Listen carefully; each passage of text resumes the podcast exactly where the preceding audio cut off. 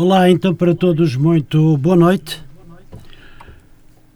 Vamos dar início ao programa Claramente Falando.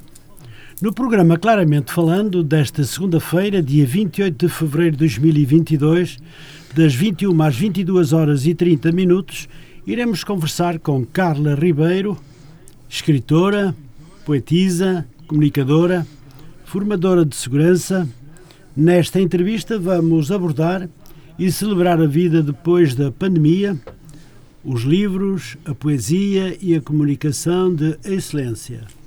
A não perder, já seguir no melhor programa e mais antigo da cidade de Matosinhos, que leva até si as melhores entrevistas. Carla Ribeiro é uma mulher de grande virtude. É que em cada leitor conserva um amigo.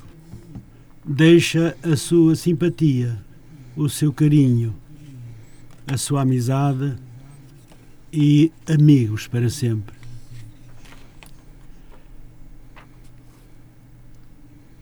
Obrigado, Carla, por ter aceitado o meu convite e ter se disponibilizado para vir ao programa Claramente Falando na rádio Matozinhos Online.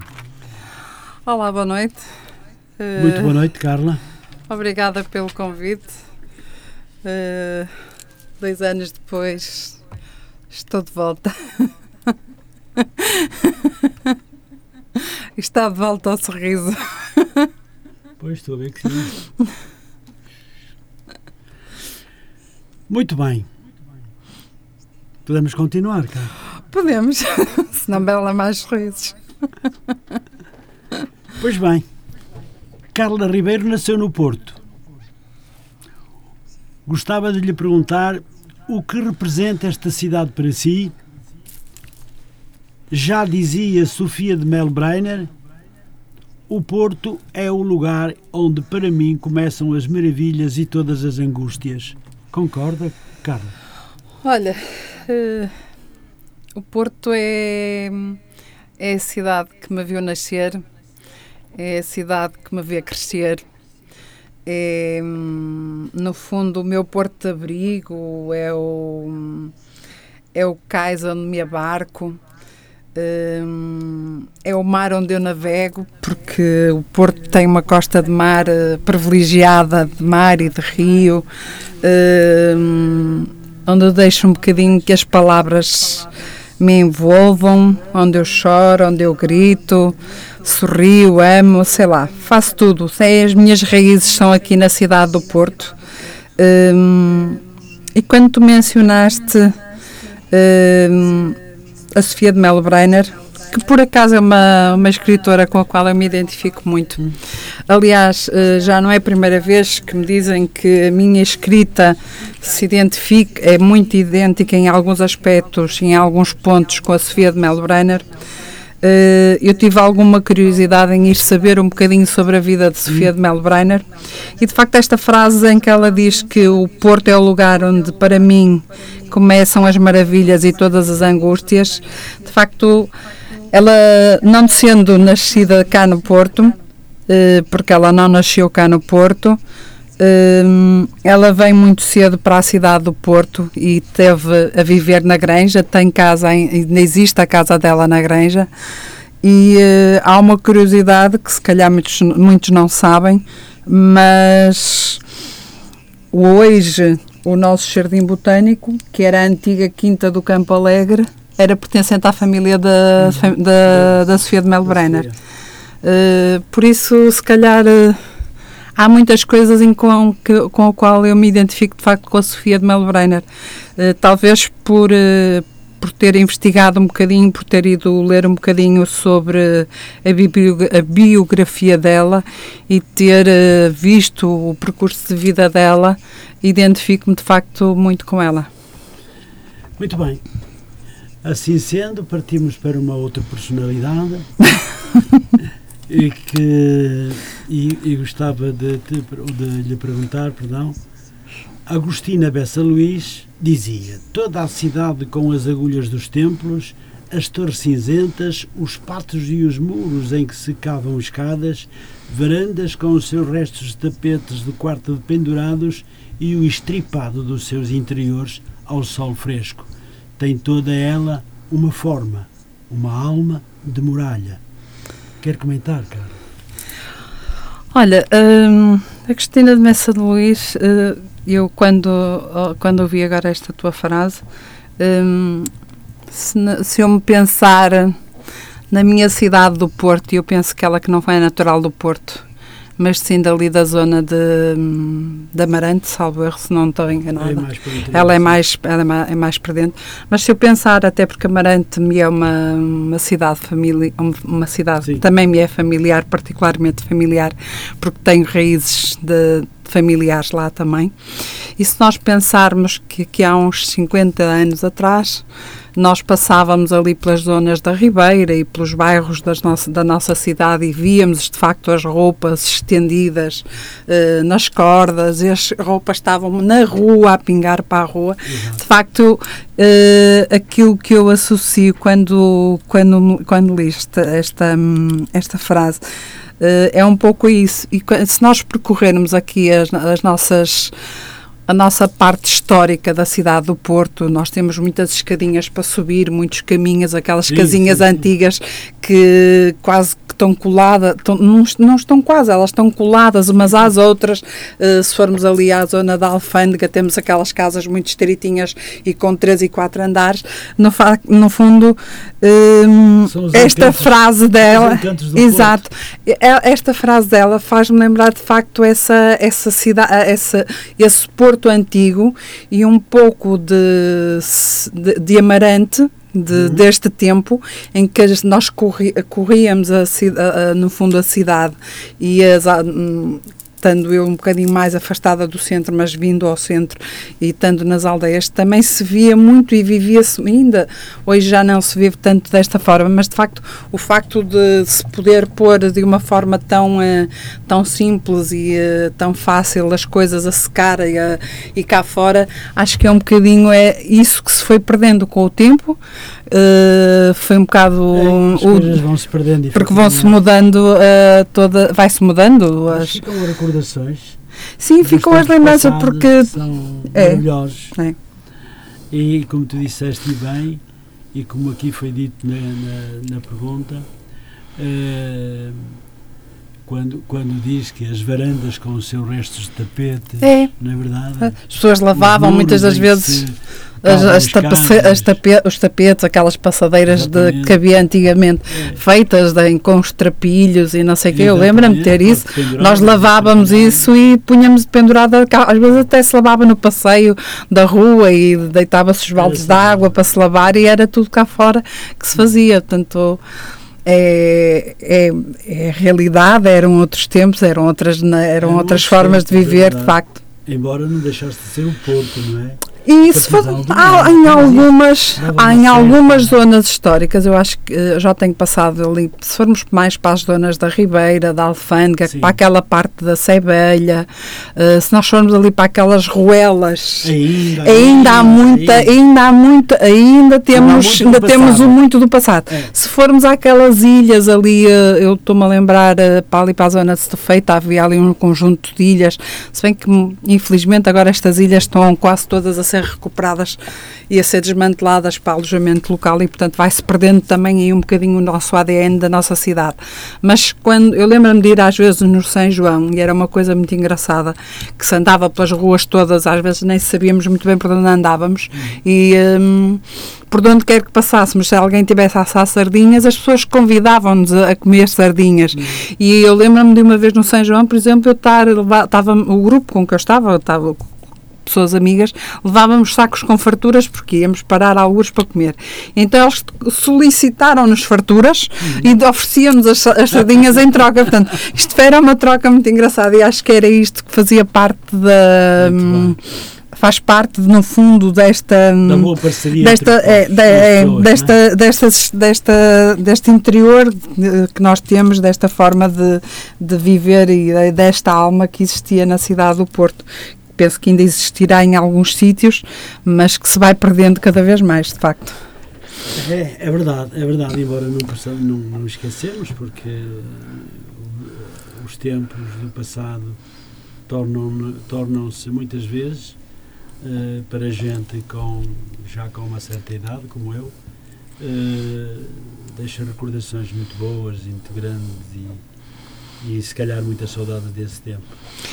Eu confesso que já, já tenho saudades do São João que estava a é, falar, em que é eu tinha, teria os meus 16, 17 anos, sei lá, uh, em que saía à noite uh, saíamos depois de jantar às vezes de casa e voltávamos quase de manhã, de madrugada, para vir tomar um pequeno almoço, já com o primeiro, muitas das vezes era o primeiro banho de mar que tomávamos, era na noite de São João, e noite de São João sem orvalhada também não era noite de São João, portanto, tudo isto são tradições que, que acabam por por se ir perdendo e agora cada vez mais com esta situação que estamos a viver e pela qual temos é vindo a passar. É com esta situação nunca mais uh, o mundo será igual, porque Sim, eu acho que para nós global que atingiu praticamente o mundo. Eu acho que o importante e... é que, que consigamos tirar daqui desta situação toda uma lição positiva, porque nós fomos facilitando ao longo dos anos com algumas formas de ser e de estar na vida,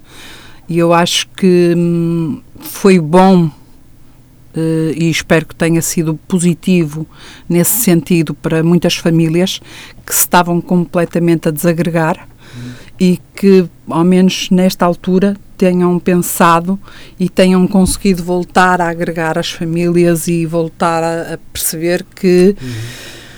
Nós somos seres humanos e vivemos de afetos, vivemos de sentimentos e esta pandemia fez-nos perceber o quão nós necessitamos dos afetos, de, dos, de aproximarmos. Outros, né? Eu acho que esta pandemia poderá, e espero que tenha maioritariamente tenhamos conseguido pelo menos isto, é que nós sem, nós sem os afetos da, daqueles que, nos, que nós gostamos e daqueles que nos estão muito próximos e das pessoas que convivem connosco diariamente ou quase diariamente, nós necessitamos de viver com esses afetos. Sim. Nós precisamos desses, desses afetos. É verdade, é verdade. Uh, nós muitas das vezes passamos pelos nossos vizinhos e às vezes nem, nem sabemos quem eles são. E esta pandemia fez-nos ver quem são os vizinhos, porque muitos de nós passamos a estar em teletrabalho, muitos de nós precisamos de nos perceber, de nos aperceber se os nossos vizinhos estariam doentes e precisariam de, de ajuda para terem alimentos em casa porque estariam privados de sair para o exterior. E uh, eu tenho falado com algumas pessoas amigas e é engraçado que um colega nosso, um colega meu falava que no prédio dele havia um cuidado que era estava um, um papelinho uh, no prédio a dizer que quem era a família que precisava de ajuda porque estavam com pandemia e uhum. punha cá fora a listinha das compras colada na porta para que alguém que fosse às compras e pudesse ir às compras lhe pudesse trazer as, as compras. Isto eu acho que é, é o voltarmos à velha solidariedade que havia antigamente, em que se valorizava Uh, se o vizinho está bem, em que nós sabíamos quem era o vizinho e que sabíamos se ele estava bem porque já não vinha à rua há três, meses, há três dias ou quatro. E isto acho que em alguns aspectos, uh, pelo menos, que ao menos isso nos tenha trazido de bom. É, eu posso falar de mim e dizer o quanto me fez falta aquele abraço que durante mais de dois anos, ou quase dois anos, não pôde dar, não pude receber e isso fez-me efetivamente muita falta. Mas a pandemia também não nos deixava fazer isso e de forma que, pelo menos no pensamento, esse abraço estava sempre de braços abertos. Sim, eu, oh, sabes, Mas, uh, eu acho que foi uma fase complicada difícil. porque nós mesmo, aqueles que nos eram mais próximos, aos nossos familiares próximos, nós passamos por uma fase em que nós próprios tínhamos um bocado de receio de dar o próprio de dar o próprio abraço porque não sabíamos uh, se se poderíamos estar a prejudicar essa pessoa ou não. E isto foi uma fase que acho que todos nós vivemos de uma forma ou de outra em que o medo uh, apoderou-se muito de nós porque estávamos a, estávamos a Uh, principalmente então no início muito mais, nós estávamos a, a lutar contra uma coisa que desconhecíamos que totalmente, como eu costumava dizer, não tem cheiro, não tem cor, não se sabe, não tem paladar, nós não sabemos quem é lei nem quem não é, uh, e tivemos todos os profissionais de saúde e todas as pessoas que estiveram diretamente envolvidas para nos tentar salvar as vidas, eu acho que fizeram um esforço sobre-humano uh, para tentar rapidamente e de forma da melhor forma possível tentarem de facto dar a volta a toda esta situação para que hoje possamos estar cá e dar continuidade às nossas vidas da, da forma possível e da, das formas que vão sendo possíveis cada vez mais. Muito bem, Carla. Hum, já falamos no início muito do Porto, da terra onde nasceu. Hum, eu gostava de perguntar agora Matosinhos é também uma terra maravilhosa, concorda? Olha, Matosinhos, sim, Matosinhos é a terra que me trouxe a paixão pela rádio.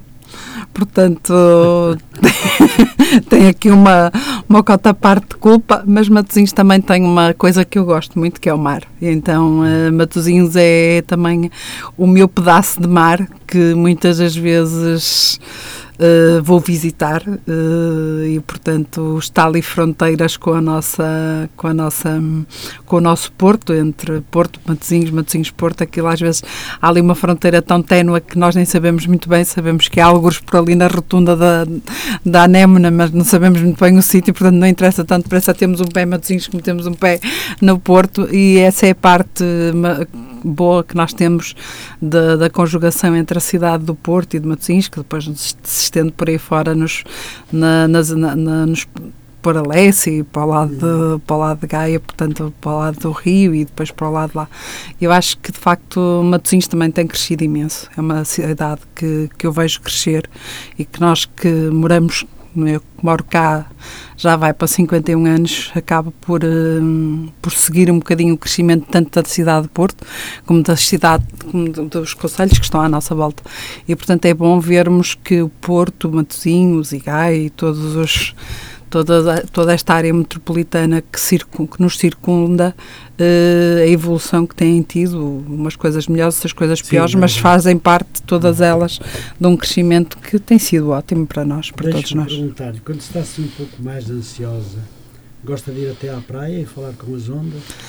Olha, tanto faz estar ansiosa como estar triste, o mar é sem dúvida um, o local de onde eu me sinto abarcada como eu dizia há bocado, é, é o sítio onde eu choro, é o sítio onde eu rio, é o sítio onde eu grito, é, é aquele ponto em que se calhar eu me encontro também.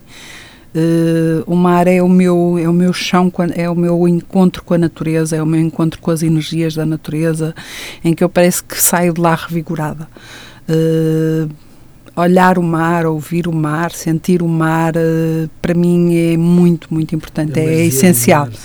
Sente cara ali, olhar o mar, a ver o sol a pôr-se, ou ver o sol na, nascer, se bem que o sol não nasce para o mar, mas aquela luminosidade que, que se estende também para o mar no nascer do, no nascer do dia.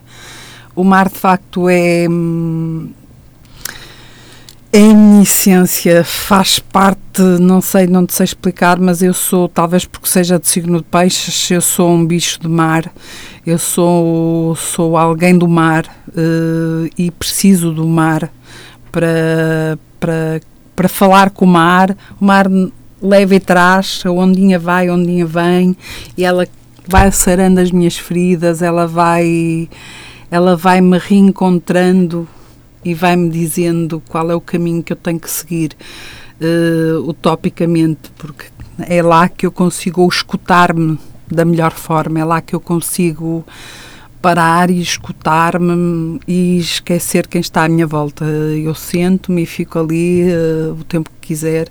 Não pode não ser muito tempo, pode ser pouco, mas a calma que o mar, mesmo às vezes com aquela ondulação bravia. Eu costumo dizer que o mar está bravo quando eu estou muito zangada. então, quando eu estou muito zangada e o mar está bravo, está perfeito porque eu vou lá e despejo as minhas angústias todas e a minha raiva toda com ele e pronto. Muito bem. E Carla, uh, O Conselho de Matosinhos eu considero que é efetivamente uh, bonito, uma bela cidade, mas segundo eu ouço falar, e sobretudo do mar, eu gostava de lhe perguntar o que mais gosta desta cidade. Matosinhos? Será o mar? É um bocadinho difícil, Matosinhos. haja muitas coisas. Matosinhos tem coisas que Matosinhos tem crescido muito e temos que temos que dar valor ao crescimento que Matosinhos tem tido e à, às alterações que tem havido na, nas rodovias e na, nas, nas, infraestruturas. Temos aqui o Parque das Sete Bicas, que ainda aqui há tempos me recordei da, da inauguração que fizemos, ainda com o. Um, ainda com o falecido. Com o falecido, exato.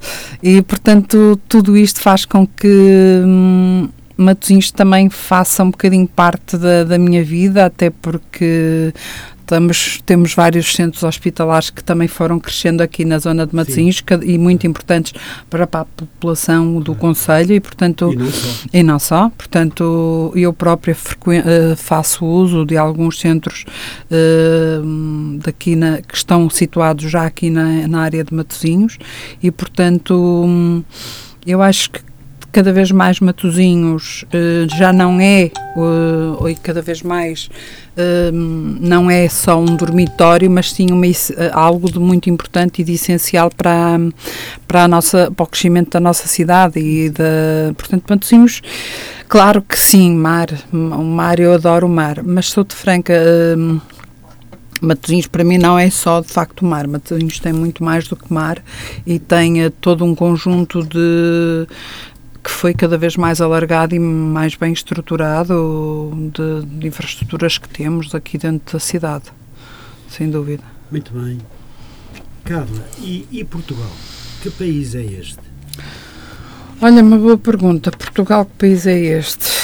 Não sei muito bem que Portugal, que país é este. Sei que cada vez que olho mais, cada vez que, que ouço notícias na televisão, hum, e é uma coisa engraçada.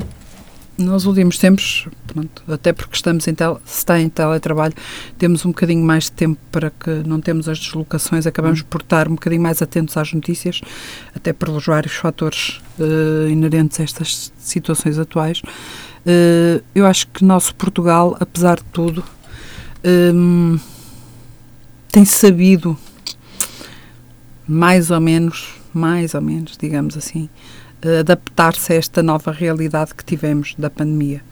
E, portanto, eu espero que Portugal cada vez seja um país que cresça mais, uh, respeitando cada vez mais a, população e, os, e os nossos imigrantes uh, e, os, e quem nos procura para ficar cá, para se abrigar por cá. Muito bem, vamos continuar aqui a falar do mar, porque me recordei e me recordo ainda que Fernando Pessoa referia que, ó oh mar salgado, quanto do teu sal são lágrimas de Portugal. O que achas? Olha, eu acho que isso é uma grande verdade. Hum, porque se nós pensarmos hum, que era no mar que as nossas embarcações partiam para ir à, à conquista do desconhecido. Uh, se pensarmos nas mulheres, famílias que ficavam em terra uh, sem saber se depois voltariam a ver uh, as pessoas que estavam a partir, filhos, maridos e por aí fora, às vezes famílias completas, portanto, os homens dessas famílias partiam. De facto, e se associarmos que a lágrima tem, no fundo, o sal. De, facto, o nosso mar, o nosso oceano não deixa de ser um grande conjunto de, de lágrimas salgadas que todos nós, a algum momento da nossa vida, todos os que já partiram, todos os que ainda cá estão, em algum momento da nossa vida nós choramos eh, lembrei-me essencialmente dos, uh, da situação do, dos, da, da, partida dos barcos, da, das conquistas uhum. uh, e das mulheres. E ainda hoje temos a pesca artesanal em que as mulheres, as famílias, uh, os, os, maridos vão para o mar, as famílias, os homens vão para o mar nos, nos seus barcos e nós nunca sabemos se voltam uhum. ou não. Portanto, o mar será sempre, Fernando Pessoa, acho que foi muito foi muito certeiro foi muito e muito feliz nesta frase. De facto, o mar será sempre o mar salgado das lágrimas uh, de Portugal, porque Exato. por um motivo ou por outro vai haver sempre lágrimas que serão Sim, no mar. Sem dúvida, sem dúvida. Carla, uh, ainda vamos na sexta questão. já temos já temos já temos muita gente a reclamar 30, 30 minutos já passaram eu só quero lembrar que temos mesmo que terminar às 22 horas e 30 minutos. É impreterível, senão depois tem que. Esta entrevista está a ser gravada e depois será colocada no podcast. E o podcast não suporta mais do que 91, 92 minutos. Daí, se tivermos que acelerar em numa ou noutra pergunta, mas ainda temos muito, ainda temos muito tempo. A é? gente começa a rir menos. Ou então depois temos que correr no fim para cortar a meta. Tá? Então, muito bem. Vamos então para a pergunta seguinte. E eu tenho aqui, eu gostaria de, de, de, de dizer que desde cedo que criou um grupo Corações Amigos. Carla, quer falar-nos um pouco desse projeto tão bonito como é, como foi este este grupo Corações Amigos? É verdade. Corações Amigos foi criado em 2013, uh, 2014, peço desculpa, uh, depois de ter feito voluntariado durante alguns anos por, outros, uh, por outras instituições. Uh, criei este grupo de apoio aos sem-abrigo, às pessoas que estão na rua, família, algumas famílias, também algumas famílias carenciadas e num, com um grupo de amigos partimos para a estrada uh, ao encontro de quem lá mora.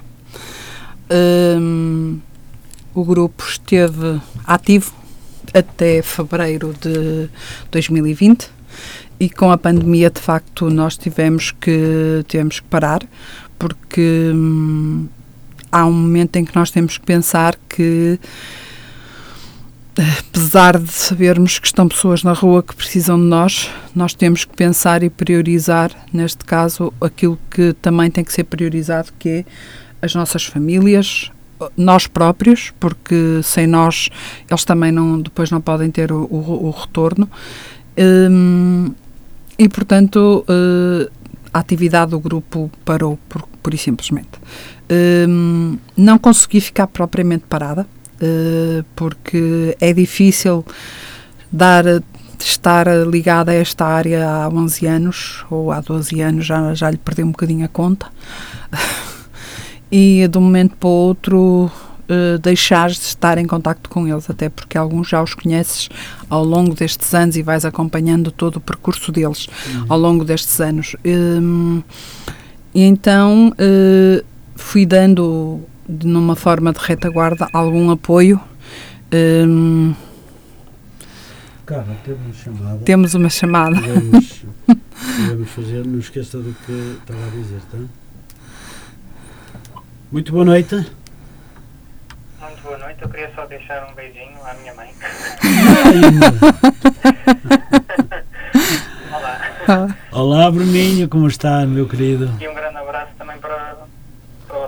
Tá, muito obrigado, Bem, Bruno. É um prazer estar a acompanhar o programa com bastante ânimo e atenção e é, é sempre bom. Faz muito bem, a tua mãe fala muito bem. Não podendo estar, não podendo estar do outro lado por, por, causa de estar a trabalhar, agradeço. Eu sei, eu sei. Poder intervir e, ter, e, e poder cumprimentar. Muito obrigado, Bruno. Beijinho. Continua connosco e a tua mãe já te mandou um beijinho. Já recebeste? Uma excelente emissão para, para todos. Obrigado. obrigado, um grande abraço para ti. Obrigado, Bruno. Boa noite. Pois é, quem tem filhos adorados assim.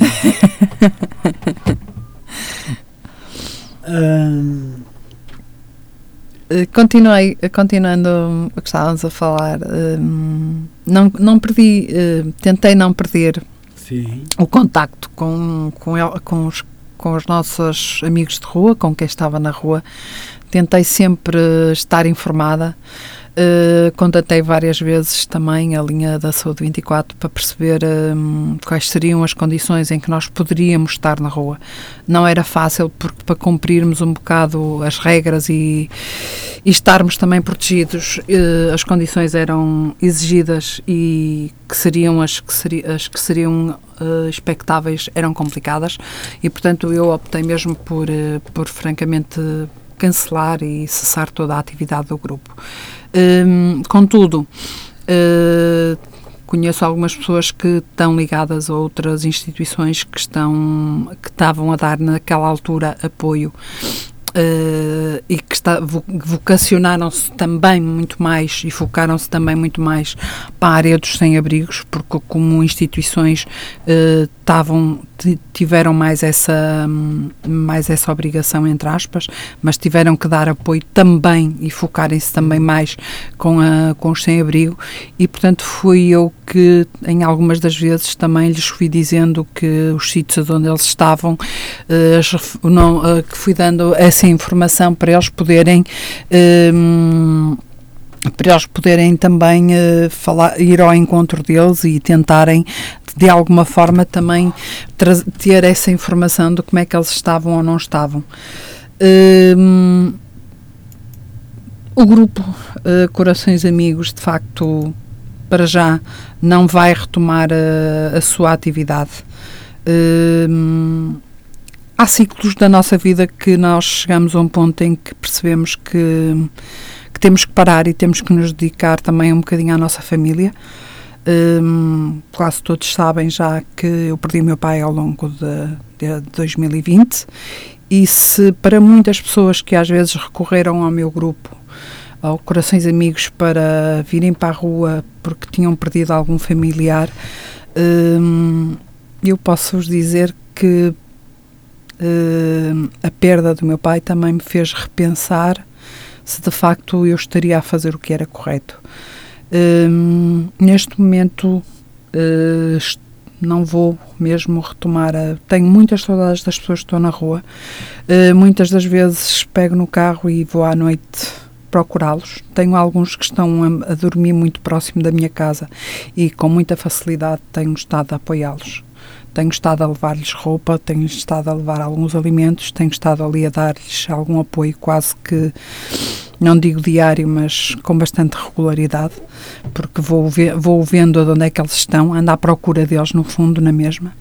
Uh, mas de facto, uh, esta atividade que eu desenvolvia e que não vou dizer que não continuo a desenvolver, porque eu continuo uh, a saber deles porque vou dando apoio noutras instituições, noutras, noutras áreas de, de outros grupos, de outras, de outra, que estão ligados a eles, e portanto acabo por não estar na estrada, mas acabo por estar um bocadinho na retaguarda a saber como é que eles uhum. estão e a dar apoio como é que eles estão. Uh, quanto ao grupo, uh, foi bom, foi muito bom, foi uma experiência maravilhosa, foi muito gratificante, aprendi muito mas esta paragem de facto faz com que há ciclos que eu tenho que de vida que nós temos que encerrar e eh, para já o Corações Amigos é, um, é uma situação que fica, fica no fundo parada. Uh, já uhum. foram canalizadas as roupas, já foram canalizadas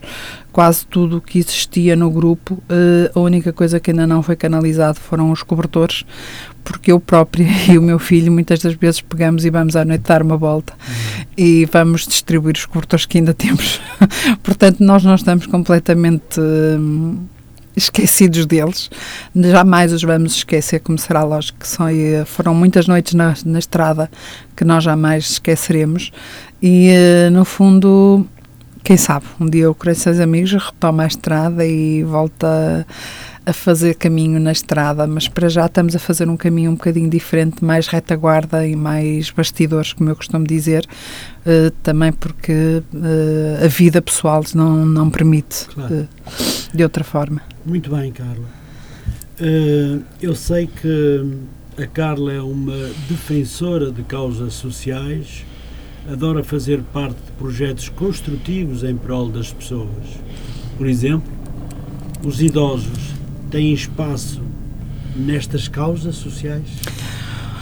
Olha, os idosos ainda não têm, porque ainda não tive, como deves imaginar, não há assim, o tempo não, não, o dia não tem 48 horas, ainda só tem 24. Não, com certeza. Mas sim, vontade. a vontade de, ah, eu quero fazer, hum, tenho intenções de fazer um curso, até quem me alertou para o curso foi até o meu filho, uh, que é um curso online de, de animadora social, uh, para dar apoio também em atividades junto de, de lares e junto de, hum, de centros de dia e portanto faço tensões de fazer de fazer esse curso uh, e ver quais são as possibilidades depois que eu tenho dentro do dentro da minha disponibilidade de horário uh, fazer algum voluntariado também junto dessa dessa área porque também sempre gostei do, dos idosos sempre foram uma Uh, sim, sim, desde sim, sempre, desde, desde cedo, foram sempre também um, um, um digamos que uma área que eu me dediquei desde que tive a minha tia, uma tia avó minha há muitos anos num lar, eu sempre gostei muito dessa, dessa, dessa área e, portanto, se calhar está na altura de deixar os sem-abrigo, entre aspas, mas ficar numa retaguarda e então avançar para uma nova área, que é os idosos, até porque uma altura que de um grupo de jovens que eu pertencia, nós íamos à casa de uma senhora para to todas as semanas e éramos nós que fazíamos no fundo a limpeza da casa, arrumávamos a casa, ela tinha muitas dificuldades e, eh, e, e, transformamos a casa dela de forma a que ela tivesse, ela tinha o quarto no andar de cima mas já não conseguia subir as escadas, portanto nós acabamos por trocar a casa dela toda de forma a que ela tivesse no mesmo andar condições para ter quarto, ter a, era o andar que tinha a casa de banho e ter a Viraram cozinha. A nós viramos a casa de cima para baixo e, portanto, tudo isto acaba por. Uh, quando nós pensamos na, nas coisas, uh, pensamos que há muitas coisas que podemos fazer e se de facto já passei por aí é porque eu terei que lá voltar novamente e certeza que mais tarde ou mais cedo a minha vida voltará a ir lá. Muito bem. Na pesquisa que fiz sobre si, Carla, identifiquei que é uma pessoa que gosta de ajudar, simpática e trabalhadora. É uma boa definição sobre a sua pessoa? Sim, sim, é uma boa definição. Muito bem. Ajudar os outros, o que representa para si? Olha, ajudar os outros representa para mim é o amor incondicional. Uh, eu acho que nós temos que pensar que quando ajudamos os outros estamos também a ajudar-nos a nós, estamos a crescer. É e, portanto, um, uh, ter a capacidade de estender a mão para ajudar a quem está ao nosso lado, às vezes sem sabermos quem é, nem quem não é, nem o que faz, nem o que deixa fazer, sem termos, sem questionarmos, porque não temos que questionar, temos só que ajudar isso é, é amar incondicionalmente e faz-nos crescer muito. E, portanto, uh, tudo isto é crescimento. Uh, de alguma forma, é, é, é uma forma de crescer. Muito bem, eu tenho aqui uma questão, praticamente já respondeu a ela. Os idosos e os idosos, eu pergunto se algum dia poderá vir a criar um mecanismo de ajuda para os mais velhos já aqui uh, determinou essa vontade de poder tirar um curso social e poder ajudar o quanto puder. Mas o dia só tem 24 horas e não pois podemos é, fazer tudo, é isso.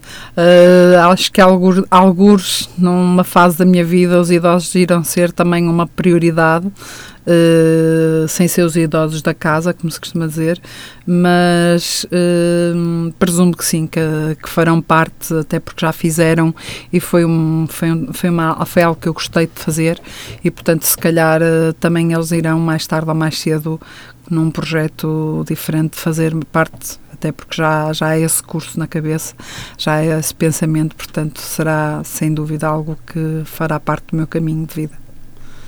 Com aquilo que acabamos de dizer momentos atrás, uh, e por muito que tem feito a nível social a todos aqueles que realmente necessitam e àqueles que o podem fazer, os que podem fazer, Há quem diga que a Carla está sempre a trabalhar neste sentido. É verdade?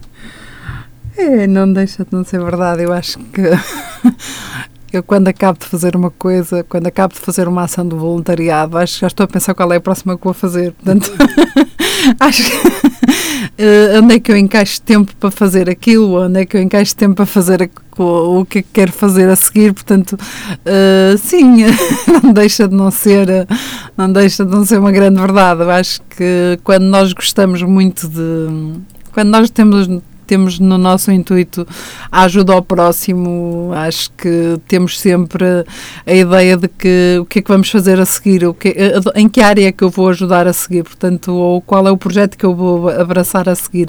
É um bocadinho, se calhar é um bocadinho por aí, portanto, tantos os projetos sociais já passaram aqui na, na rádio quando, quando fazia as entrevistas e se calhar algum deles vai, vai ter a minha companhia ou vai ter a minha ajuda para breve, uh, se quando eu puder, quando eu tiver tempo. Nós lá iremos. Um, quem a conhece, Carla, refere que se trata de uma pessoa tranquila, competente e que gosta de inovar. Concorda com esta descrição? Sim, tranquila, que ninguém, que ninguém me pisa o calo errado, porque aí então eu viro uma fera. Mas geralmente sim, sou uma pessoa tranquila, sou uma pessoa serena. Eu até me disseram que era uma doce. Devo trazer mel, vou espalhando. Deve ser o sorriso que faz o mel, mas. hum, sim, acho que no, no geral está aí tudo dito não, não haverá muito mais a acrescentar. Sou uma pessoa de causas, de causas e de, de amor incondicional, sem, sem dúvida. Mas a é vida, uma pessoa de causas? Sou, sou uma pessoa de causas. Eu, quando acredito numa causa, apoio. Desde que eu tenha tempo, eu apoio. Ou de uma forma ou de outra, eu tento, de facto, dar uh, o, meu, o meu apoio. Pois, e temos sempre que dizer, quanto mais não seja, a verdade, porque o verde é cor da esperança. Luís Vaz de Camões dizia: Verdes são os campos de cor de limão, assim são os olhos do meu coração. Com que cor vê o nosso mundo, Carla? Olha, neste momento, infelizmente, se olharmos para o espectro do mundo e ao que está a acontecer, Uh, nós temos que ver isto com uma cor azul e amarela, assim um bocadinho com o ácido do limão, hum. porque não sabemos muito bem o que é que isto vai dar. Uh, mas eu gostava de ver um mundo com esta esperança, com, com a cor que cada um quiser pintar, mas com mais esperança, com mais com mais força, com um mundo com muito mais amor, com muito mais partilha, com muito mais com muito mais verdade, que é uma coisa que eu acho que começa a faltar cada vez mais, uh, verdade. As pessoas uh, tão egoístas, egocêntricas e a falha, de, a falta da verdade, uh, isso preocupa-me. Carla, porque estávamos a falar do azul e amarelo, faz-me lembrar que estamos a passar uma fase complexa com a guerra entre a Rússia e a Ucrânia. Eu pergunto como está a ver este conflito, mas só depois, porque agora. Temos mais uma chamada. Muito boa noite. Boa noite. Muito boa noite. Estou a falar com a senhora. Eu estou a ligar para. Com quem estou a falar? Para a Rádio Nações Online. Estou, está sim, senhor. Toda ela inteirinha. Há 10 anos vai fazer. Como? Toda ela inteirinha há 10 anos que vai fazer. uh, pronto, eu, eu chamo Maria Isabel. Quero muito dar os parabéns. Ai, muito obrigado, uh, Maria Isabel. À Rádio Nações Online, ao programa Claramente Falando. Também quero parabenizar uh, a Carla Ribeiro pelo pela grande entrevista que está a, a dar, e, pela pessoa que é, eh, por aquilo que está a falar, realmente pelas causas que defende, pela, por tudo, que realmente tem, tem sido até agora eu ouvi, não é? Sim, Mas ainda falta ouvir mais. exatamente. Eh, Vamos a meio do caminho. Portanto, quero dar os parabéns e, e também, eh, e também quero, quero felicitá-la pelo regresso à Rádio Matosinhos. Essa, essa, essa é a melhor notícia. Uma, uma locutora, não é? Dessa rádio. Exatamente. Portanto, quero dar os parabéns pelo seu eh, retorno à rádio e fazer parte realmente dessa rádio. Exatamente. Ela que começou praticamente com a rádio, não vai deixar a rádio assim, de mão beijada. Houve esta pausa, efetivamente, por razões profissionais e também por outras razões, familiares, talvez. Agora chegou o momento da grande reflexão, fazer uma escolha e voltar àquilo que a Carla eh, gosta e onde tem muita paixão. Por isso, Exatamente. as suas palavras são, são simpáticas e maravilhosas para Isabel. Portanto, eu, eu dou-lhe os parabéns por, eh, pelo seu. Eh, espero que tudo corra bem na vida dela. E, e, e pronto, e, e a entrevista está a ser muito interessante. Obrigado. Estou Obrigada, Isabel. acordo E, portanto, fico eh, a ouvir até ao fim. Sim, senhor. Obrigada, Isabel. Um beijinho grande. Beijinhos, beijinhos para, para a Carla e, e parabéns pa- pelo programa. Muito obrigado, Está Isabel. Muito obrigado, Isabel. Gostei muito de, de falar consigo, de tê-la como ouvinte e, sobretudo, telefonar para cá tá para falar com a, com a Carla, que já há muito tempo. Imagina que eu já não havia há dois anos, pá. Eh, Tornava-se.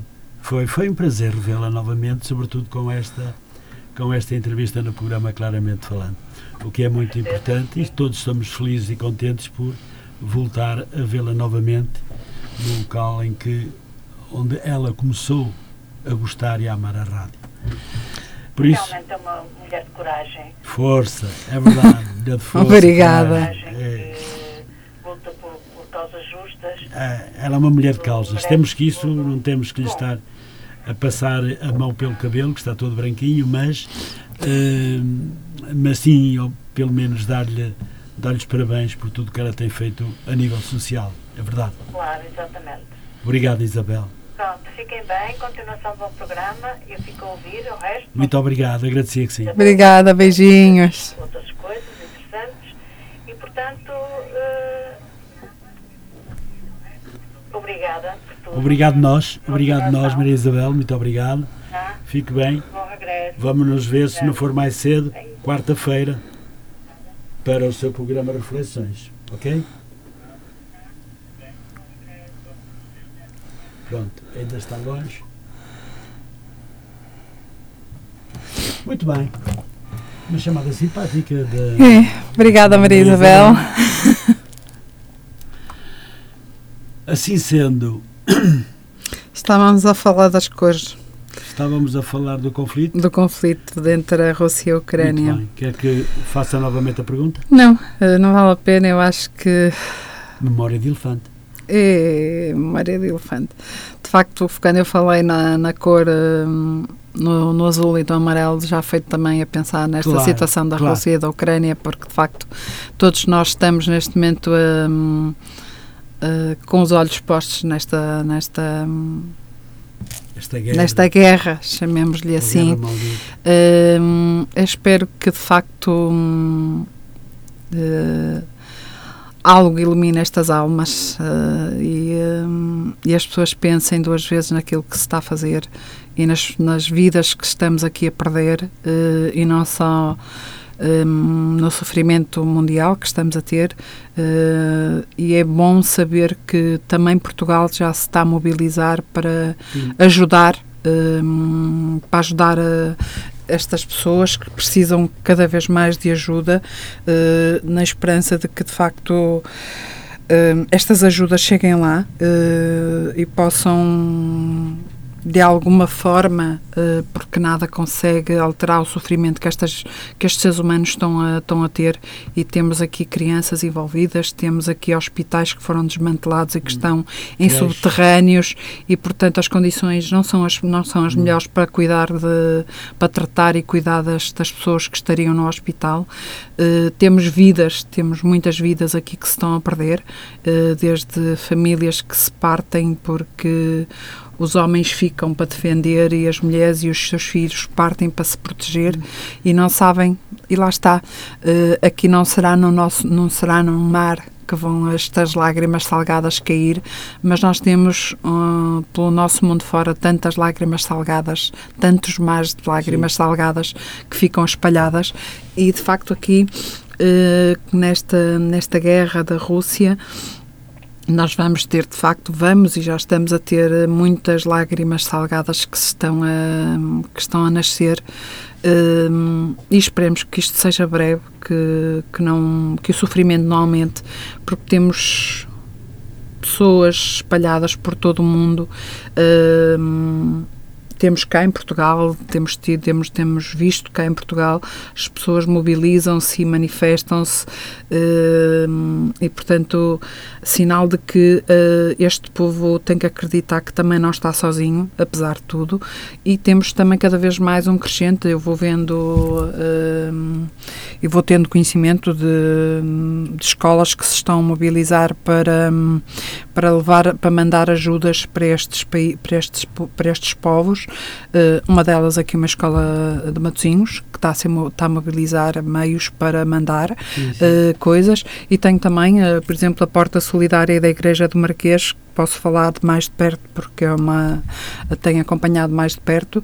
Eles que dão de comer a sem abrigos à noite uh, estão neste momento também a mobilizar ajudas para enviar para, para, para estes povos, para estas pessoas para estes seres humanos que precisam também de alimentos e de todo o resto de de agasalhos. Eu acho que o país está-se a organizar eh, completamente. Uh, sim, Quer eu acho que... Uh, os, as câmaras municipais e, sobretudo, e também sim, as instituições sim. de solidariedade É engraçado social. porque, eu falo, por exemplo, eu se te falar da Porta Solidária, que, que é um projeto que neste momento eu vejo muito mais, de próximo, mais próximo e que... Acompanho com mais proximidade. Uh, volta e meia, meia volta, aos neste momento servem à volta de 400 refeições à noite é muita coisa para quem só servia à volta de cento e tal. Com esta pandemia, aquilo tem sido um caos. Volta e meia, meia volta, nós, eu vejo os apelos deles, aqui há tempos eram-se, não tinham álcool gel para, para, desinfetar. Para desinfetar.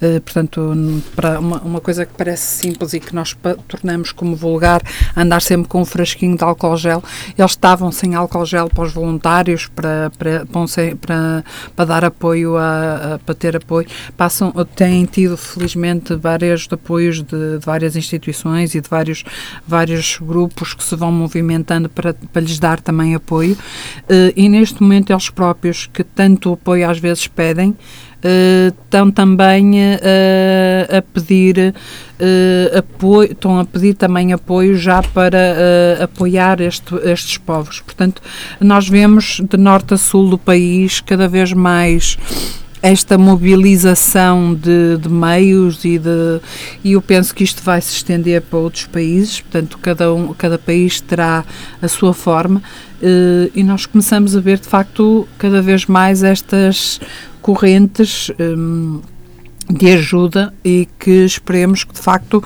as coisas se organizem de forma a que estas ajudas humanitárias que se vão recolher e que vão um, que se vão juntar e que se vão angariar e possam chegar eh, de facto a estes povos, a estas pessoas, a estas crianças, eh, para que eles possam de facto para que se lhes possa de alguma forma minimizar uh, esta dor que eles estão porque eles estão a passar e este sofrimento porque eles estão a passar. Portanto uh, esperemos de facto que esta guerra acabe rapidamente e que este conflito seja resolvido rapidamente e possamos ter, de facto, um mundo mais calmo, mais sereno e um mundo melhor com mais, com mais serenidade. Muito bem, Carla. Ninguém pensava que em 2022 pudéssemos ter um,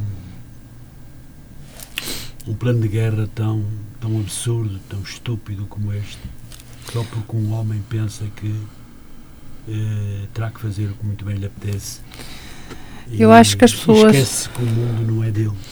Eu acho que as pessoas esqueceram que nós ainda estamos a, a sair de uma pandemia. Uh, estamos a sair de uma pandemia que, que, que nos afetou durante dois anos e alterou toda a nossa vida durante dois anos. E neste momento tudo o que nós precisaríamos era era tudo o que nós mais precisávamos era de paz e vemos que neste momento estamos hum, Não temos aqui um temos guerra, é? temos uma guerra, portanto, temos alguém que começou uma guerra que nos está a tirar a paz para podermos recuperar, eh, todos nós podermos recuperar todos os países que fomos, porque todos, isto foi uma, foi uma crise mundial, portanto, foi uma pandemia mundial e temos todos que recuperar e, e em vez de conseguirmos recuperar, temos eh, com esta guerra que não sabemos muito bem qual será o desfecho e que nos está a afetar, que está a afetar todos os países e todas, todo o mundo. É verdade. Podemos pensar que a guerra irá terminar, tem que terminar, porque nenhuma guerra é eterna, mas que ela termina o mais rapidamente possível e, e isso leva-me a perguntar-lhe se acredita que podemos ter um mundo melhor no futuro. Olha, eu acreditar, acredito. O que, eu já, o que eu gostaria era que de facto nós não estivéssemos nesta situação que estamos de conflito, nesta guerra. Eu não gosto muito de lhe chamar guerra, gosto mais de lhe chamar um conflito, porque acho que a palavra guerra é muito pesada. Pois, Uh, é mas sim, acredito que, quero acreditar que vamos passar e ultrapassar esta situação e vamos ter, vamos olhar para o mundo e vamos ver um mundo melhor. Hum, se calhar não da forma que nós mais gostaríamos, mas pelo menos da forma que, que é possível. Carla, já dizia o poeta como os poetas enamorados do mundo e dos homens somos sonhadores de sonhos em permanência. Eu pergunto-lhe, Carla, qual é o sonho mais profundo, a seu ver? Que é Olha, uma grande poetisa, uma grande escritora. o sonho mais profundo eu acho que era termos paz em todo o mundo e eh, a paz, a harmonia, o amor. Eh, eu acho que isso são, eh, são os principais fatores para um mundo melhor. Eh, havendo esta, hum, havendo paz, havendo harmonia, havendo, havendo amor, conseguimos sem dúvida eh, ter um mundo melhor, porque, porque hum, sem amor e sem harmonia nós não conseguimos eh, criar, não conseguimos não conseguimos mover, eh, nem mexer, como eu costumo dizer, o amor move montanhas. Sim. E, portanto, isso são essenciais, são fatores essenciais para uma, para uma filosofia de vida, digamos assim. Verdade. Também me apetecia perguntar-lhe: a poesia faz parte da sua vida como o prolongamento do seu pensamento. Porquê, Carla? Eu não sei se é a poesia que faz parte da minha vida, se sou eu que faço parte da poesia, sei lá, isto é, isto é assim. Isto é muito complicado. Hum, a poesia e a prosa poética, portanto, digamos que a escrita em si, eh, passaram a fazer parte da minha vida. Eh, em determinada altura, digamos que agora, mais recentemente, nos últimos anos, passaram a fazer uma, tiveram uma forma, tiveram uma forma mais ativa na minha vida.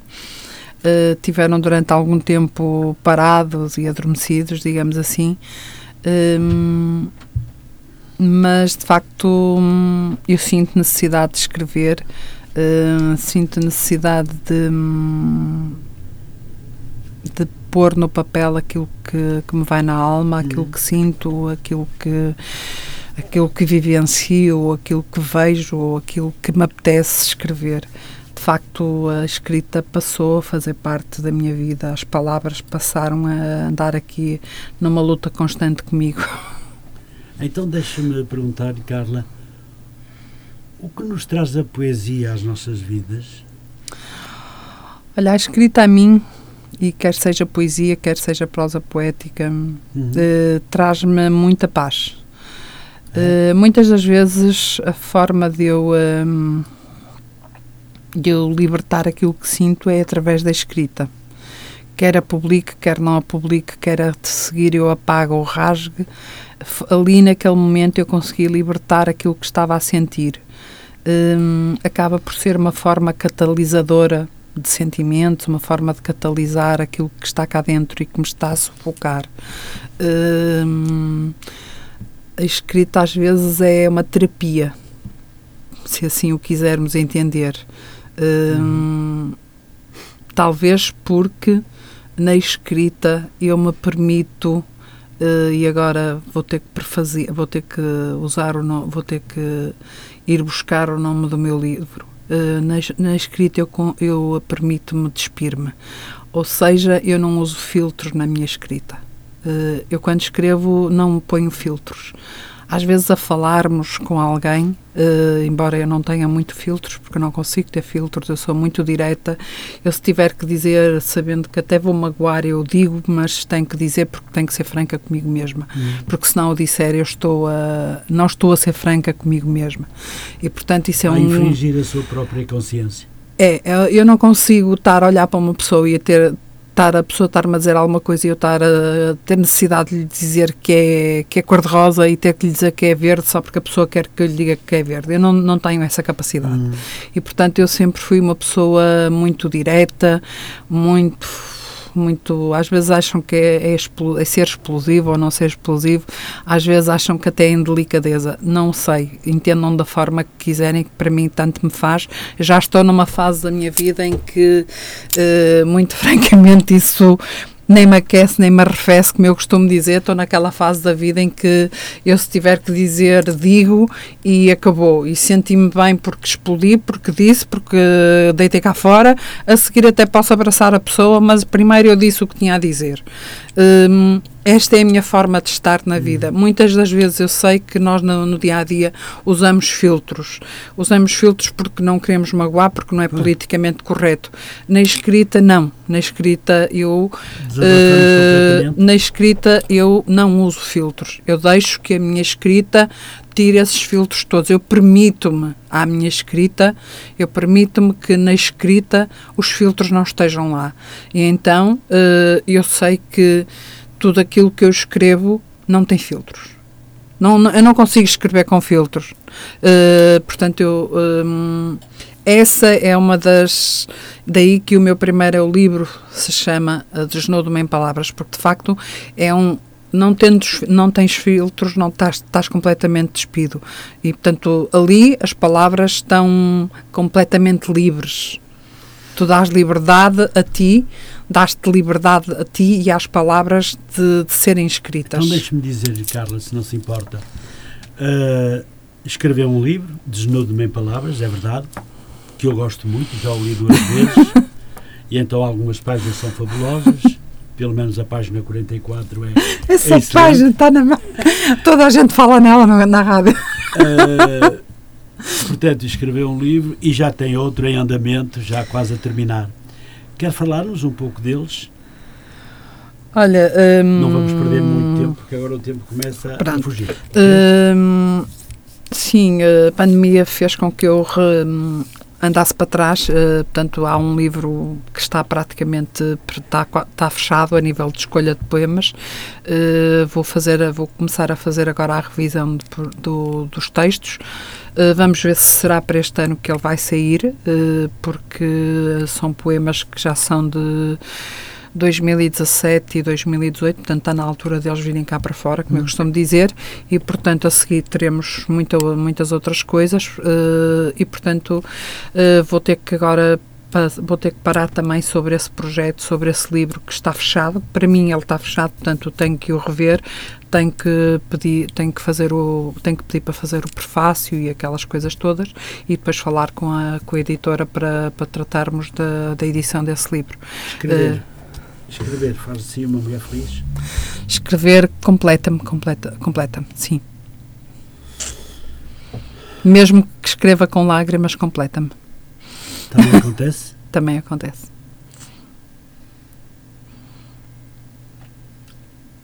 Quando diz que não esconde nada? Porque quando nós escrevemos, quando, quando, se escreve, quando se escreve sem filtros, nós não conseguimos mesmo que escreva, mesmo que estejamos a escrever uma algo que nos magoou ou algo que nos faz ter sofrimento, que nos fez e eu posso falar mais propriamente quando eu escrevi algumas coisas sobre a partida do meu pai. Hum. Um, foi muito bom eu ter escrito, um, mas também ao mesmo tempo eu sei que foram momentos difíceis para mim de escrita, porque hum. foram momentos de, de dor e foram momentos de lágrimas, mas ao mesmo tempo também foram momentos muito libertadores. Muito bem. Carla, vamos ver se alegramos um pouco mais esta entrevista. Que, e a mim apetece-me perguntar-lhe: fazer rádio é o quê? Uma paixão? Olha, fazer rádio foi uma paixão que tu me, que tu me ensinaste a ter em 2015, salvo erro, foi quando eu vim a uma entrevista tua no Claramente Falando.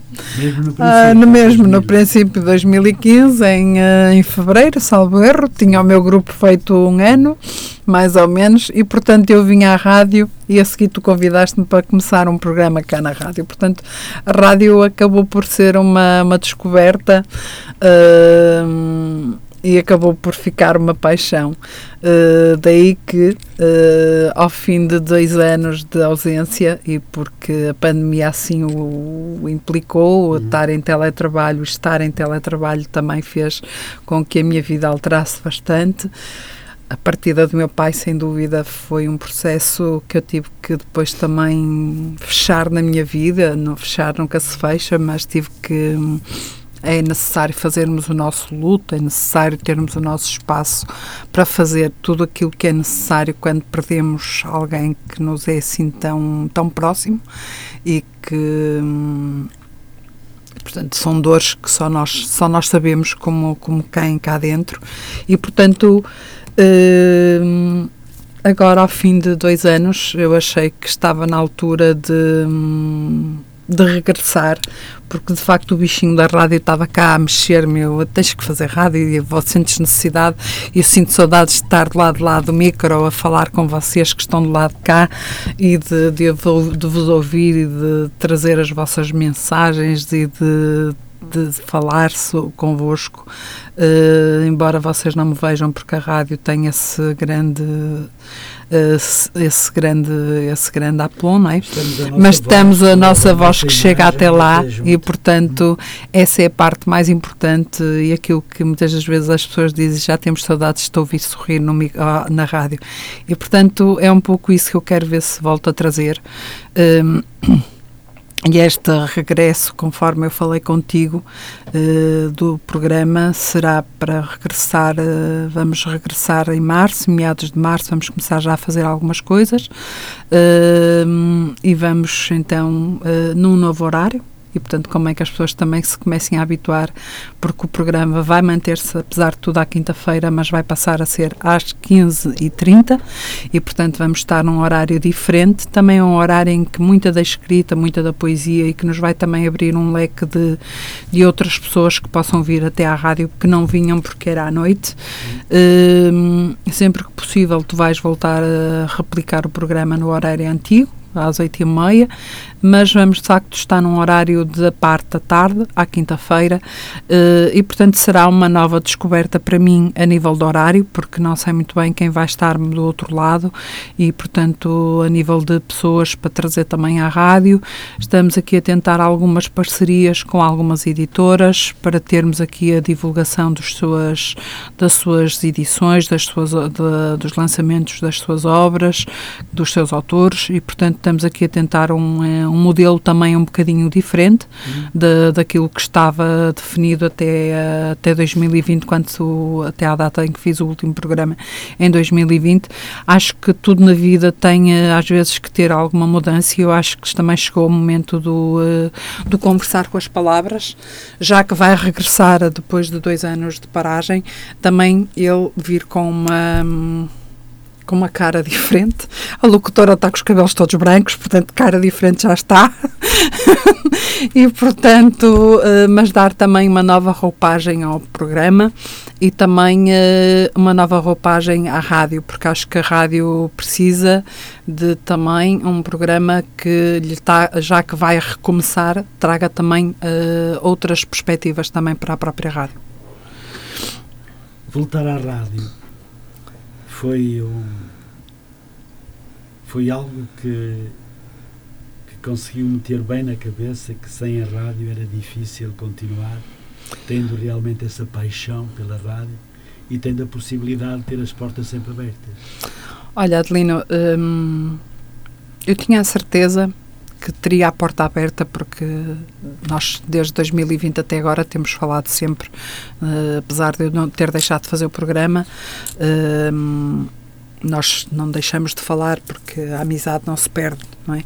Uh, Claro que foi uma decisão que eu tive que ponderar, tive que, tive que racionalizar em relação a, à minha vida pessoal e tive que, tive que a ponderar de facto, e por isso só agora é que estar a, fazer alguns regressos, uh, estar a retomar algumas coisas que parei completamente uh, por altura de 2020, da pandemia.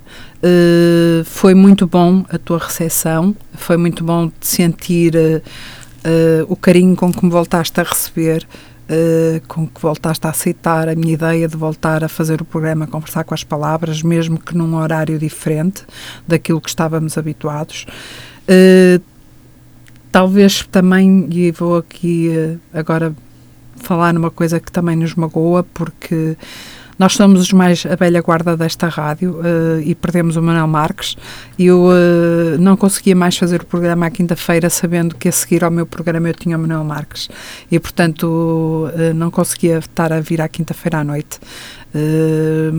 porque há muitas lembranças que, e muitas coisas que vivi com o Manuel Marques entre, entre a passagem do, de eu sair do estúdio, do Manuel entrar, conversas e, portanto, aqui as recordações também seriam muito mais penosas para o meu lado e, uh, portanto, aqui também foi um fator de que pesou e também, claro, toda a minha vida familiar teve que ter um peso e eu tive que coordenar de forma a fazer o programa num horário que me fosse mais favorável para organizar toda a minha vida profissional e pessoal também.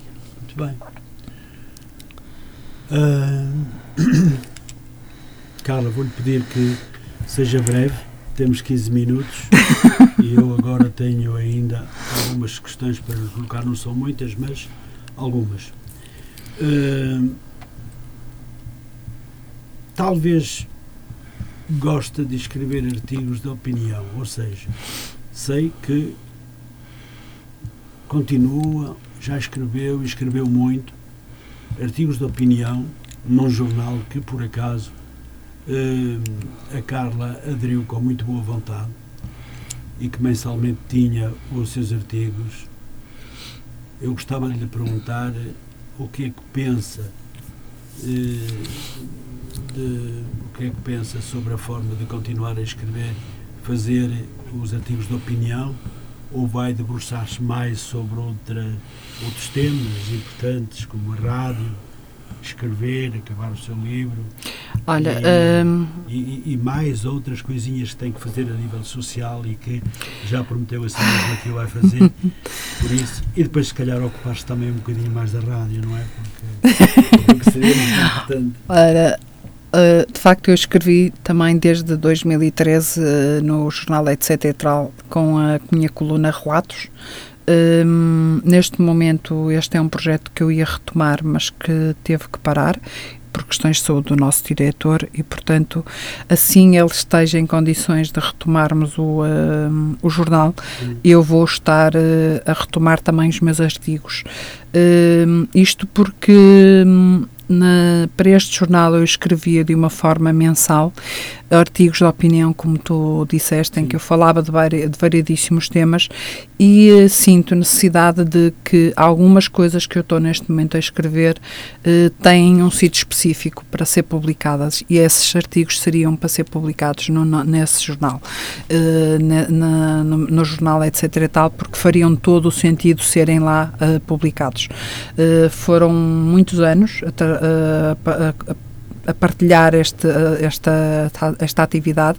Espero que o Zé uh, fique bem e que melhore e que o etc e tal continue uh, e portanto uh, eu cá estarei também para agarrar de braços abertos também este, este novamente este projeto que também eu parei quando parei a rádio tive necessidade de fazer algumas paragens de alguns o, o, jornal parei mais tarde, mas por altura do falecimento do meu pai eu tive uma necessidade muito grande de parar com muitas das atividades que eu tinha a nível de social e a nível de voluntariado para poder eu própria reestruturar-me e eu própria seguir em frente com a minha vida. Muito bem. Carla, vamos voltar novamente às frases poéticas. Perdão e uh, lembrava que o escritor alemão Johann Gott disse: Uma palavra escrita é semelhante a uma pérola. Concorda? Olha, eu concordo. Se bem que eu diria que, hum, uma, que uma palavra escrita é semelhante a um diamante que se lapida. Mas uma pérola também é. Também. É. Mas a pérola não nos dá tanta possibilidade de, lapidação como o diamante. Hum. Uh, daí eu estar a utilizar o diamante para lapidarmos. Uh, mas sim, concordo plenamente. Temos então uma outra, porque o dramaturgo Williams Shakespeare escreveu: O passado e o futuro parecem-nos sempre melhores, o presente sempre pior o que acha? Olha, quanto ao passado nós já não podemos alterar. Nada. Quanto ao presente, nós temos que o viver. Quanto ao futuro, é uma incerteza porque nós não contávamos que a Ucrânia estivesse em guerra agora, uh, com, com, que a Rússia estivesse em guerra com a Ucrânia, e neste momento não temos uma guerra quando estamos ainda a acabar de sair, a acabar, ainda estamos ainda a sair de uma pandemia. Nós precisávamos de paz, precisávamos de tranquilidade e uh, ninguém estaria a imaginar que fôssemos entrar numa. Uh, que fosse acontecer esta guerra. Portanto, o futuro é uma incerteza. se vai ser melhor, se vai ser pior, é quase impossível nós prevermos. Nós temos é que um, perceber que aquilo que nós fazemos no presente é, acaba por se repercutir também no, no, futuro e portanto nós temos que ter a capacidade de pensar que todas as minhas ações são um reflexo no meu futuro e foram um reflexo do meu passado. Temos que pensar que temos que ter atitudes conscientes e temos que ter uh, dar passos conscientes nas nossas vidas para termos um futuro cada vez mais consolidado. Carla, o que gosta de fazer nos seus tempos livres, embora sejam poucos, mas. Olha, é cada vez menos. É, é, agora lembrei-me de começar a pintar e, portanto, descobri mais uma, mais uma coisa para fazer. E então pus-me a pintar umas telas, pus-me a, não, pus-me a deitar tinta numas telas e então está uh, a ser muito, muito gira esta descoberta. Uh, era uma coisa que eu já há muito tempo andava a dizer ao meu filho: apetece-me pintar, eu tenho que pegar numa tela e tenho que pintar. Eu sei que não será pintura.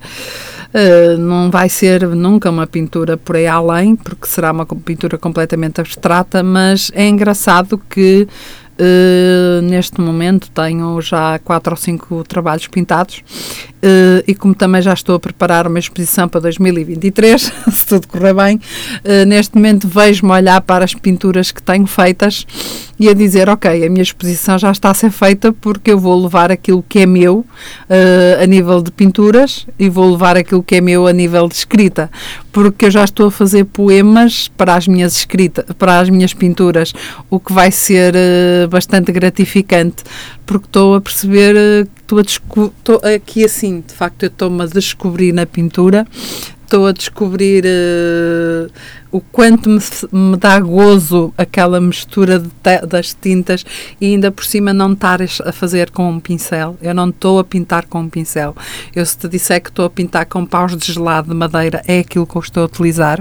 Uhum. Portanto, eu estou a fazer uh, mesmo uh, algo que me apeteceu fazer e teve para ser com as mãos, mas depois eu achei que o pau de gelado ia ser engraçado para fazer ali uma conjugação de cores e, uhum. e misturo ali as cores e dou, dou vida à, à, tela com que trabalho. Já pintei em madeira, já pintei em telas de em telas, em telas e agora quero pintar em, em em papel também.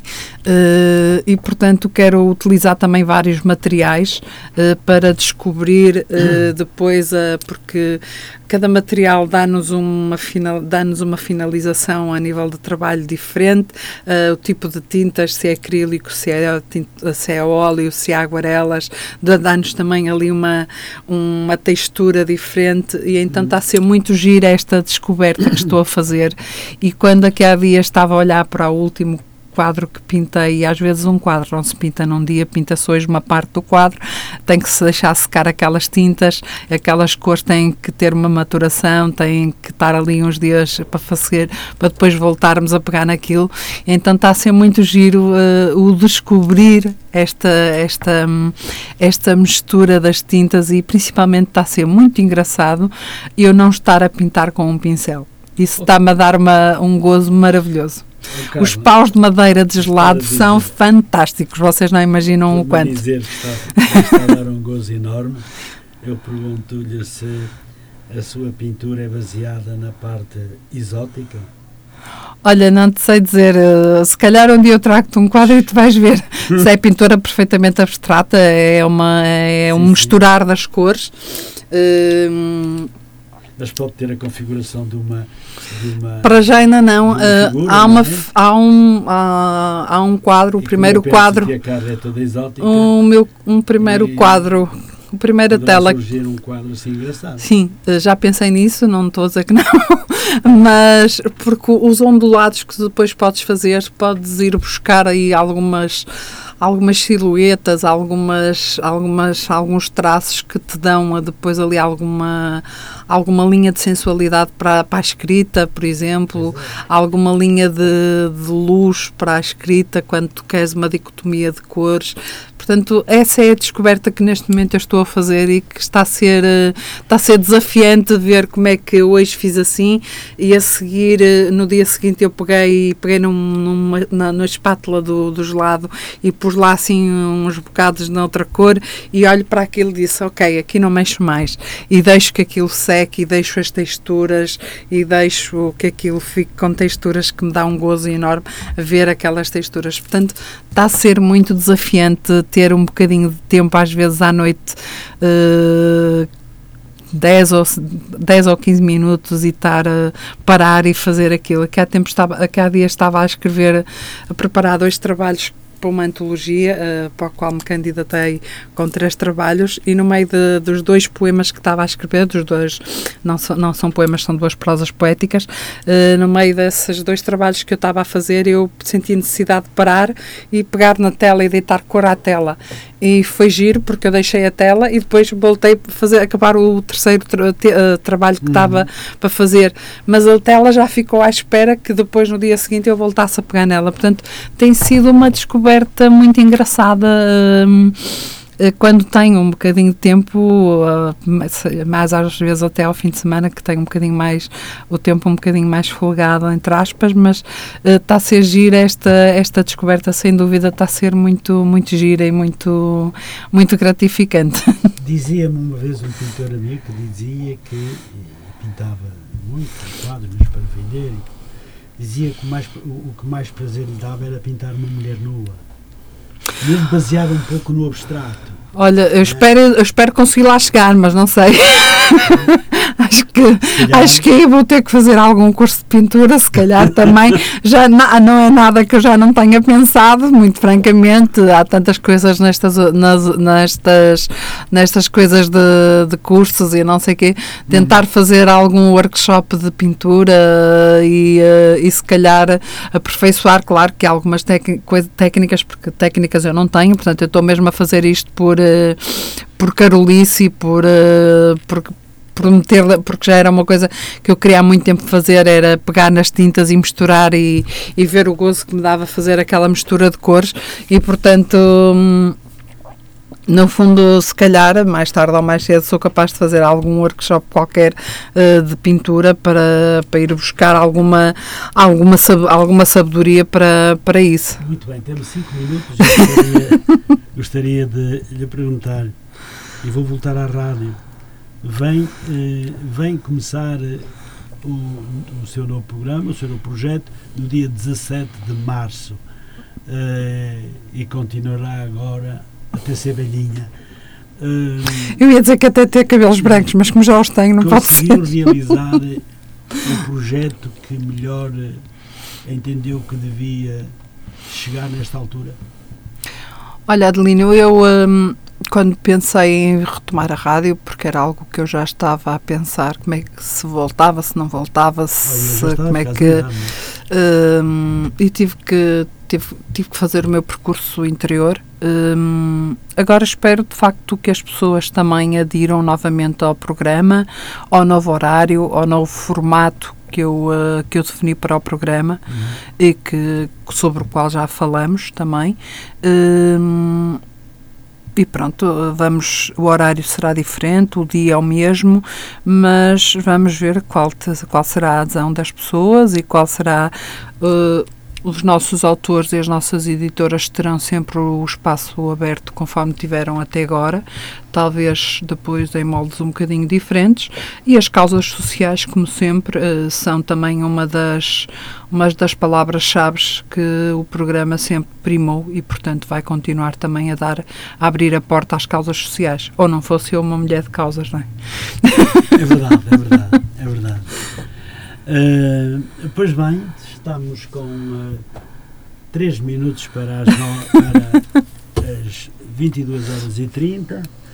Um, gostava de lhe perguntar se quer deixar algumas palavras para os nossos ouvintes, para Olha, todos que nos ouviram para todos os, olha, para todos os que nos ouviram, obrigada por nos terem estado aqui a ouvir, obrigada por me estarem novamente a aturar. Fiquem cientes, portanto, que eu vou voltar, que vão voltar a aturar-me às terças, às, às quintas-feiras, às 15h30 até às 17 horas. Uh, autores, uh, editores, que queiram ver os, vossas, os vossos trabalhos divulgados, queiram ser divulgados na nossa, no nosso programa Conversar com as Palavras, podem começar a entrar em contato connosco através do e-mail da rádio ou então através do e-mail do programa conversar com as palavras.rmo.gmail.com Portanto, essa é uma informação que continua a existir na, palavra, na, na página do programa Conversar com as Palavras.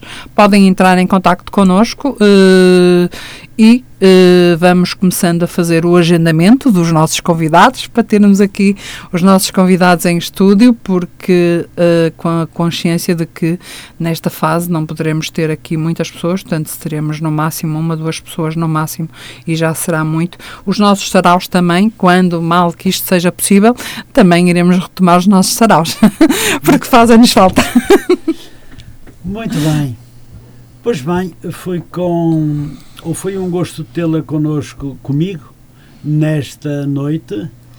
Termino esta entrevista, se não se importa, com um poema de Flor Bela Espanca. Nunca fui com todos, como todos. Nunca tive muitos amigos. Nunca fui favorita. Nunca fui o que os meus pais queriam. Nunca tive alguém que amasse.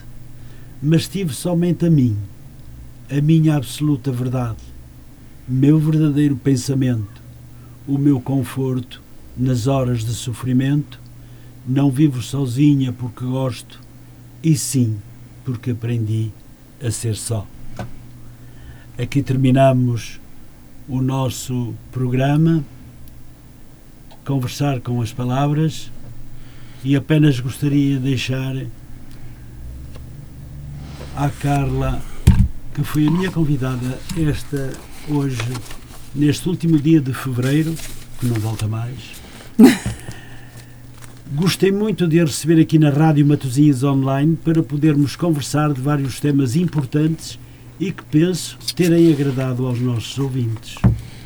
Da minha parte e em nome deste programa, quero dar-lhe os parabéns e agradecer o facto de poder voltar à rádio e prosseguir com o programa Conversar com as Palavras, deixando uma nota final de agradecimento.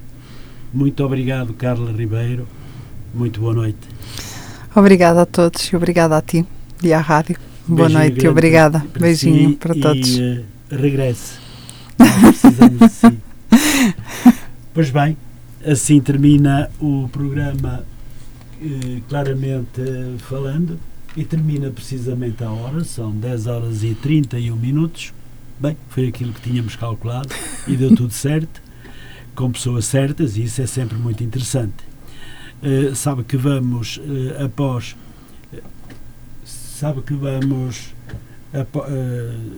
que vamos terminar e logo a seguir fazemos a gravação desta, desta entrevista e depois será colocada ainda hoje no podcast para que toda a gente possa ouvir, todas aquelas que não puderam ouvir este programa com a Carla Ribeiro. Por isso, desejo-vos uma muito boa noite, um bom carnaval e até amanhã, se Deus quiser. Boa noite.